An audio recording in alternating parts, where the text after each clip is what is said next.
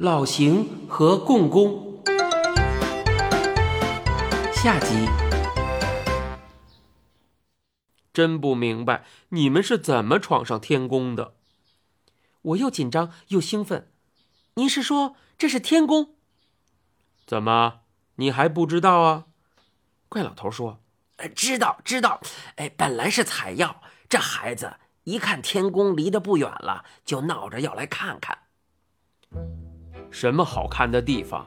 这几天更糟，天帝正为下界的人对他老人家大不敬、大发脾气。老爷子盛怒之下，传出旨意，要众神见着一个踩死一个。你们闯到这地方来，更是不得了啊！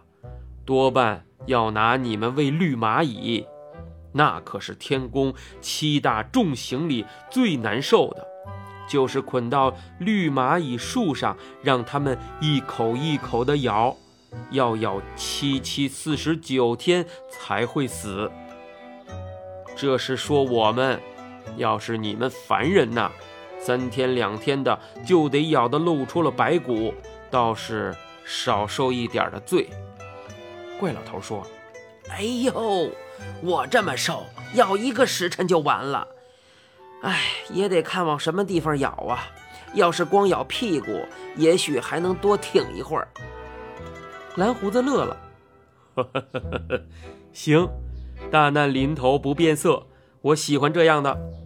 这么着吧，我把你们送过岗哨，直到建木顶上卫兵见不到你们的地方，从那儿你们就能平平安安的下去了。不过，我得先把那些东西收起来。扭头看了一眼，我才发现他身后不远处还有一把横在地上的长柄大斧和一块方形的大盾牌。没等他站起来，路面又有震动。我转身一看，是一个巨神正沿着这条青石板大路走来。他和蓝胡子同样高大，下半身却不是人的身体，而是……哎呦，我一下子也说不出来是什么了。不能说它是蛇。因为那上面披满亮晶晶的大鳞片，特别是还长着两只巨爪，一大步一大步地迈着，尾巴又粗又长，还立着一排近乎鲨鱼背鳍的东西，由大至小，呈锯齿的形状。它的面貌倒和蓝胡子有些相像，只不过胡子要长得多，而且是火红的。蓝胡子老邢嘴里唠叨着说道。这家伙可不是好惹的，他会把你们当活虾送进嘴里大嚼，你们委屈一下吧。他一把捞起我和怪老头，塞进他的衣袋里。咕咚，咕咚，这样的脚步声伴随着刺耳的呲呲声，逐渐的接近我们。接下来，一个闷雷似的声音说道：“那是什么？”我吓得连气也不敢喘了，蓝胡子的声音像打雷：“你不是瞧见了？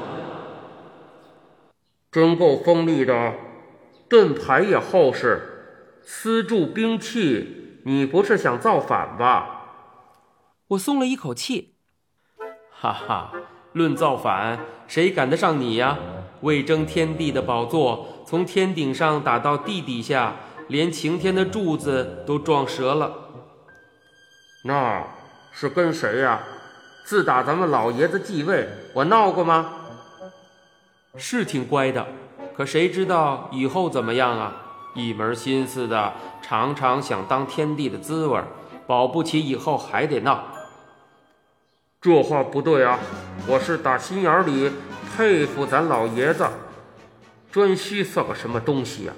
可不是谁力气大、拳脚了得就能当天帝。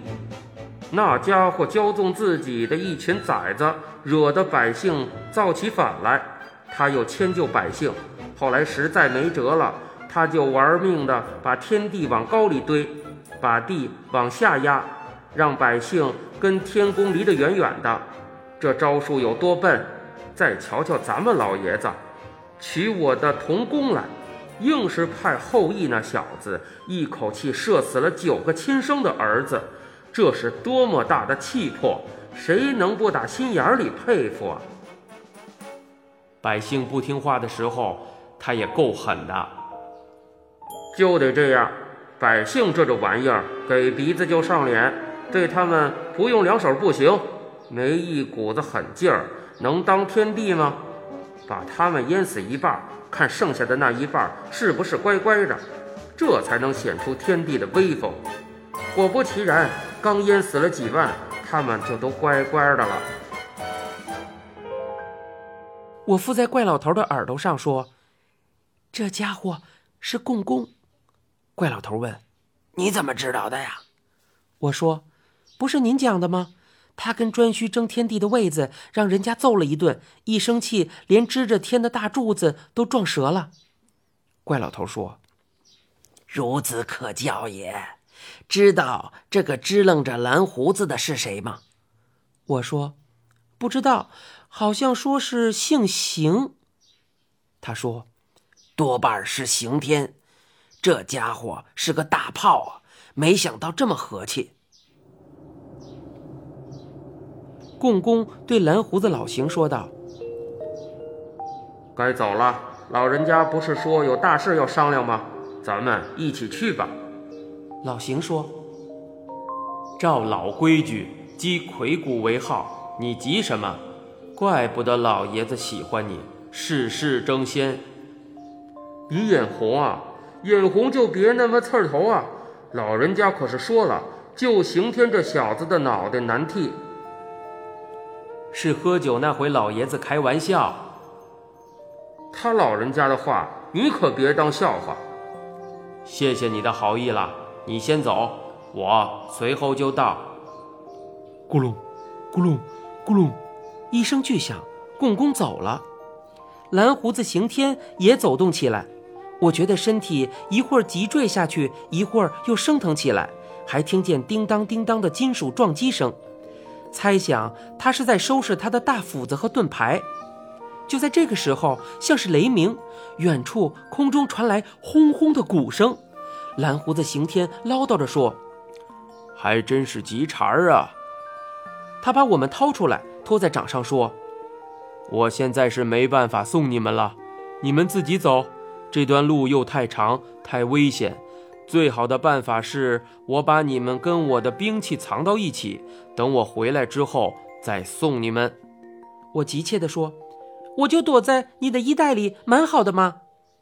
我可不愿意失掉偷看一眼天地的机会。”怪老头准也是这么想的，他立刻附和说道：“对，对，对，对。”蓝胡子刑天说：“好吧，你们不怕死，我也就承担点风险。